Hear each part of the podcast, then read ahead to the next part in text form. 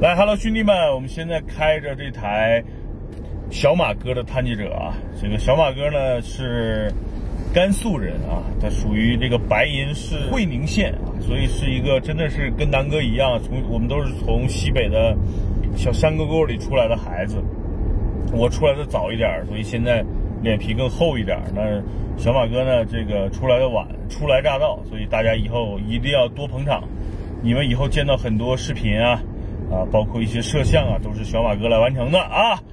要支持我们西北小孩子啊。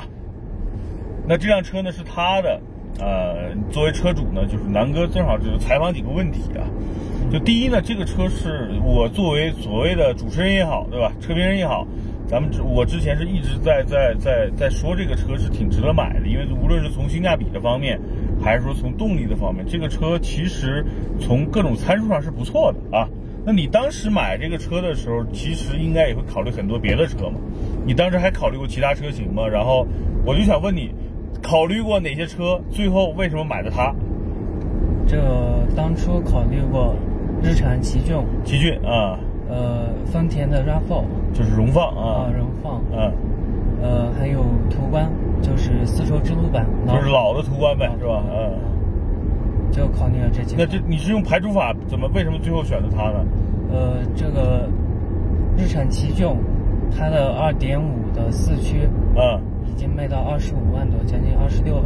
啊，你是想要嗯你想要四驱对吧？对又想要动力好一点儿，对，所以奇骏的二点五四驱你觉得价格高了对吧嗯、 ？OK，这奇骏就排除了。嗯完、是日呃荣放，荣放，嗯。荣放它的那个后排空间感觉特别小。啊，那个车毕竟空间比奇骏要小一点儿嗯啊，对啊，你就因为空间也放弃它了。对它、啊当然，它那个价格其实二点五四驱跟奇骏差不多嘛，也算二十五万以上了，对吧？对也超出你的预算了。嗯啊，再往后呢，途再观往后途观，啊途观就是太老了，啊感觉像是上个大世纪烂一代人对开对，的没错没错那个车。呃，小马哥呢，今年九九五年的，就比比南哥正好小一轮了啊。所以呢，这个小马哥觉得他爸那个年代开途观其实正常，大概十年前嘛，对吧？途观在国内盛行的时候真的是神神车啊，用西北话神车是吧？神嗯车， 神车啊。所以呢，那个车我也吐槽过好几次了，你没买是明智的啊，不然你不你来不了我们团 队，你能来我们团队，其实你借了探记者的光，你看这小伙子可以靠谱啊，有眼光，明智啊，这这是这是核心。那最后为啊最后为什么选的是探记者？为什么选择这个配置我开始看的是1.5的世界，啊？那车十九万就能上路。呃，就是全部落地啊十全九部万，落地19它万相当于是中配的一点五是吧？嗯，啊一点五的中配。嗯完了，到时候呃，我当初买车，嗯前订车的时候，带我一个哥，啊到宝鸡那个 4S 店去啊啊看了一下，呃，是我哥试驾的，嗯完了他开始试驾的是一点五的，嗯，一点五，他说感觉这车动力好像不是特别好，不好是吧？嗯你哥之前自己开什么车？开的那个福特，福特的那个一虎，啊，翼虎呃，开的一虎，呃，二点零的，啊，那肯定的，一点最五高 T 配的的啊，顶配的，顶配的啊，当初我也没考虑到它开的是2.0的，嗯我想买，我买的时候就想买个 1.5T 的就行了，啊自己够用就行。呃结果它开的2.0的，是1.5的，说这1.5的动力不行。我呃当初没考虑到这个问题，嗯然后让我哥试了一下那个2.0的，啊，你哥说你操比我那牛逼哎，是吧？对对，那肯定的，动确实力感觉特别好，啊，说是建议让我上2.0。嗯。嗯那这个车比你当时选一点五的那个中配的贵了多少钱？贵最后了三万块钱，三块钱是吧？这三万块钱全都我哥给我，啊，你哥给你出的钱啊啊，这给我这出这个哥不错啊，又帮你看你开车，对对还还给你出点钱，亲哥吗？亲哥，啊，那那正常，你亲哥出一半儿啊得，对不对？三百有点少了啊。呃，然后呢，就是就把这个车提。当时你有没有考虑过，比如说比它配置再低一个，或者比它再高的那个就 RS 了，是吧？ R，啊我买的时候 RS 是才上市哦一周，一周，他那个车我当初是十一月二十八订，哦，你相当于是去年年底定的，啊对吧去？年啊，那个时候 RS 刚上市刚上刚上市一周，全黑的嘛，是吧？对对对，我把这个车定金交了之后，我跟那个销售联系了，啊联系我说给我换 RS 版本，啊，他那个得等一个月以后。对对，差不多是在春节前对对才才才到的，那很多车所以我就没有等，嗯没有等，我就贴了这个白颜色。白的是吧嗯？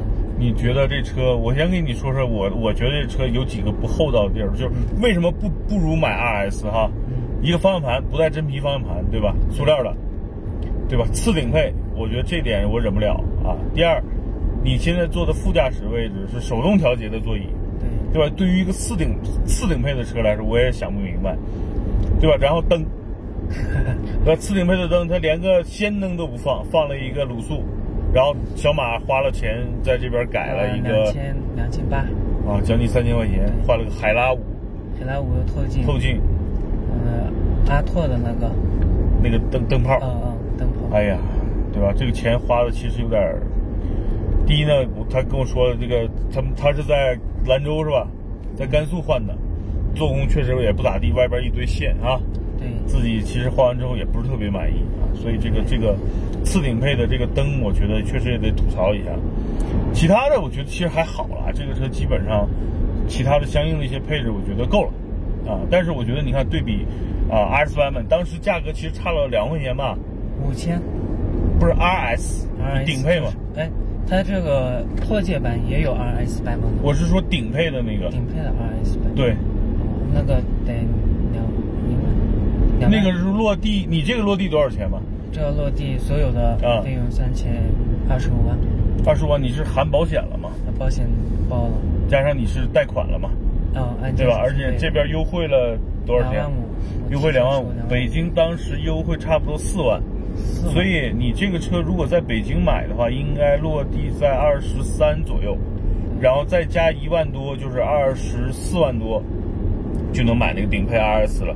多什么呢？你看，我给你算这个账啊嗯， ，LED 大灯，对吧？你现在改的还是氙灯，先等一你下，看就花了小三千了，那个是 LED 的，咱就算三千块钱，嗯好吧？BOSS 音响整套你去改的话，咱就说改一个不是 BOSS 的，改一个什么 JBL 啊，什么燕飞迪诗啊那种，嗯你至少也要三千块钱，这就六千了，对对吧？通风座椅，这个你要换两个前排的，哇，这两个通风座椅也得差不多五千到六千块钱，这就一万了，咱们算啊。啊，然后呢，电动后备箱，对吧？那电动后备箱它至少你改一改也得几千块钱吧？我看有四千多，对，咱算、啊咱算五千，对吧？一万五。那还有个什么牛逼的呢？它的主动安全系统，对吧？那这个东西其实你无法用价格来衡量。理论上这套系统，嗯从硬件成本上，我估计也得万把块吧。对吧？所以其实我觉得就是顶配的更更合适一点。你这个车就是整体来说，呃，反正实实用配置够了，但是有一些细节确实不是挺厚道。毕竟你你其实你相当于你也掏了二十五万了，对吧？一方面是确实甘肃优惠力度有点少我这个还算是优惠比较大的。我啊，们弟兄两个都在那提了车，哦还有一个我哥，啊比我早每三天吧。哦，他优惠那时候优惠了两万，行吧，那说说这个，就相当于买车的这个这个过程，咱们先聊完哈。就是因为啊，奇骏太贵，RAV4 荣放空间太小，途观太老，对吧？然后最后选择它，综合来说，你觉得当时性价比是不错的，嗯，对吧？然后呢，这个车因为大多数很多嗯想买这个车担心几点，一提叫这叫什么杯弓蛇影或者叫谈虎色变，什么意思呢？就是一谈到啊这是美国车，非油啊油耗太高了。那那我想问问你，这个车你开了有一年了，对吧？一年去年对对十一月份到现在正好十一月份嘛。那你觉得这车油耗方面，你日常的，比如最高的油耗大概是多少？然后平时最低的油耗多少？然后平均油耗是多少？最高城市里面开的话嗯是十一个左右，城市里，啊就是在你们兰州市或者是那个白银啊，啊，在北京市区里面开，十一个左右，上高速平均十七个有，七个啊，在高速上平均是七个油是啊，所以综合下来应该是在八八到九呗，是吧？就是应该是八个，八个超啊，不呃到不了九个，所以那但是这个车是需要加九十五号油的，对对它对，是油盖上就写的加九十五就，OK，就是九十五号油，然后呃平均油耗就是差不多在八个油左右。啊，你说一个美国车它费油吗？这个这个油耗其实比刚才说的奇骏啊，这个荣放啊，其实还是要省的，对吧？所以我觉得这个车油耗真的是挺不错的。第二个就是这个车保养，你保养一次大概是多少钱费用？九百多，就是小保养，小保养九百去四 S 店是吧？对对，换机油、机滤加机油空，滤就是就是啊三滤、啊，三滤加空滤、机滤，然后那空调个滤芯空调滤芯儿。呃进气，空调滤芯儿、进气那个滤芯儿嗯加机油滤芯儿，对吧？然后再加机油，这加什么型号的正常？呃，不知 道是吧？没关系，一般这个车应该是五 W 四零的，可能啊，可能到时候看看保养手册呗。九百是吧？四 S 九店。百九如果你这个车在外边儿，假设南哥自己给你动手搞哈、百，啊，机油大概四升多一点儿，嗯、五升，这个咱就算五升啊，五升咱们全球购买，对吧？各个平台的这种平进口的机油，大概咱们算六十块钱一升，六六五六三百块钱，对吧？然后呢，这个三氯加到一起，也就是咱们贵点二百，啊五百块钱，对吧？然后找一个咱们认识的哥们儿给五十块钱的人工费，五百五搞定，还是能省点儿的，是吧？对所以下次再保养，南哥给你搞。啊，所可以以整体来说，这个车就是我我我自己总结的优缺点啊，然后你看看你你自己的做一些补充，因为这两天我开你这个车，感觉呢，就是因为之前我拍过两期 1.5T 了嗯， ，1.5T 动力只能说够用，怎么够用法呢？其实 1.5T 的动力要比以前2.0的荣放啊、奇骏要好了已经，但是呢，跟这个2.0比确实差点意思。这2.0基本上我觉得啊，就是在二十万价位里边，这个发动机变速箱就是整个的加速的这个发动机的表现是最好的。开这个车，这是我觉得加速的体验方面是基本上能够接近我的沃尔沃 3.0T 的那个 x C60 的加速了已经。所以我觉得这个车的加速牛逼，比我咱们在咱们这两天在公司开的那个 2.0T 的老 A4L 其实加速要好。啊，对吧？这是这是这这是第一个优点，就是加速动力。第二个就是整个车这个车的隔音其实是不错的，它是有一个主动降噪嘛，嗯所以你看咱们走在青青海这两天什么路都走了，对吧？就是除了有一些胎噪，因为这个轮胎确实差点意思，其他的风噪啊，包括发动机的声音，其实过滤的还是不错的。所以这是我我我我比较看重的一点哈。第三点就是这车空间，毕竟是对吧，在这个级别里边儿，它跟奇骏很像，就它要比什么马自达的 4S 五啊，比那个荣放啊，它空间是要大一点儿的，所以可能从实用性的角度更实用一点儿啊。所以我觉得这个车综合来说是一个性价比很高的车，有它的最大的亮点在于第一它的动力，对吧？第二，它的价格啊，我觉得这是这是我我看这个车。那缺点我总结一下呢，其实就是只要不是顶配的车型，配置都挺低。第二点呢，就因为你现在没牵扯到这车去卖，整个雪佛兰的品牌在国内确实认知度比较低，所以这个车的表保值率相对来说会比较差。举个例子，这个车你去年是花了二十五万买的，如果假设你今年就想卖了，不喜欢它了，可能二十都上不了，所以就相当于你在一年之内，十七左右吧，因为你车跑的公里数比较少嘛，现在才跑了一万多公里，就算就就假设就算极品车况，没有没没有什么伤啊，也没有什么喷漆的情况下，也就是在十七到十八吧，就是这个天价了啊，所以这个车保值率相对来说是比较差的。嗯，我觉得其他的可能各个方面呢，就是综合来说，最大的缺点就这两个。那当然，这里边要跟大家谈一个叫比较敏感的问题，就召回嘛。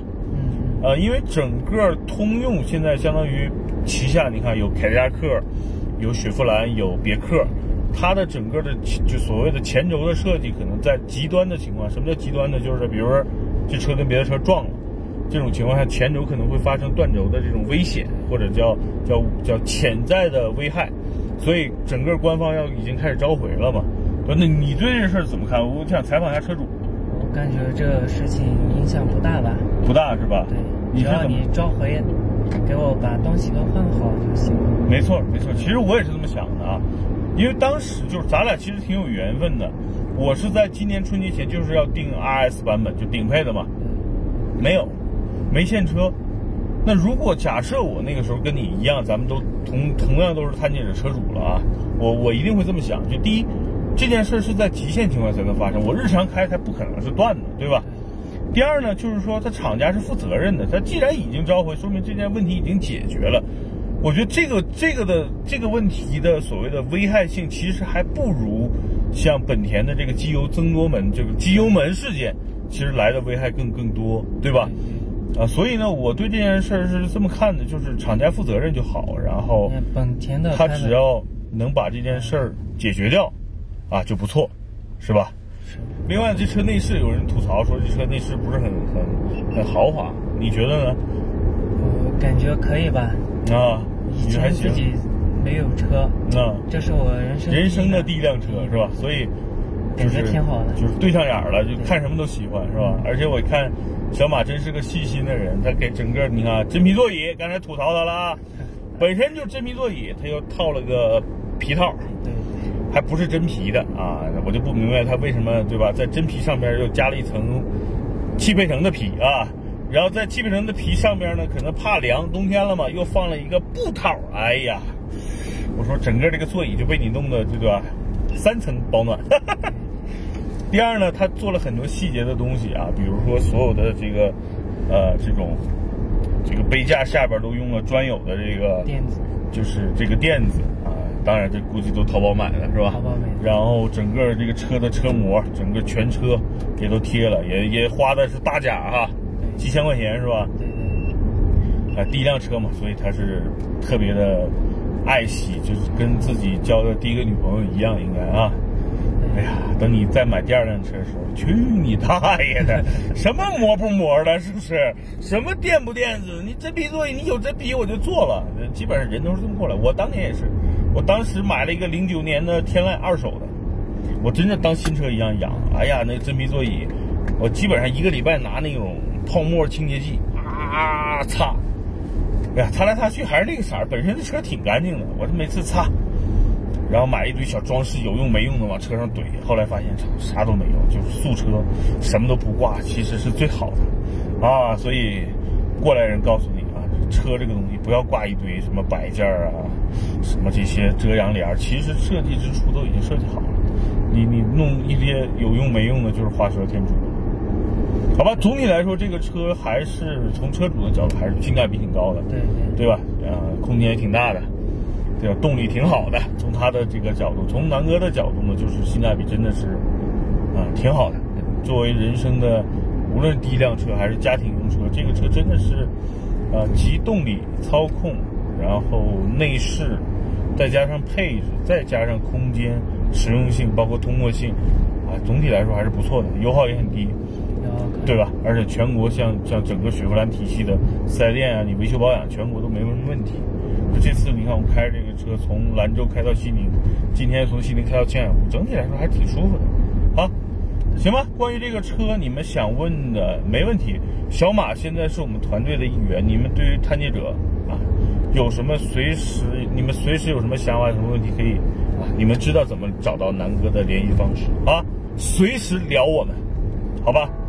探界者，咱们就聊到这儿。好，小马跟大家 say goodbye。再见。我曾经毁了我的一切，只想永远的离开。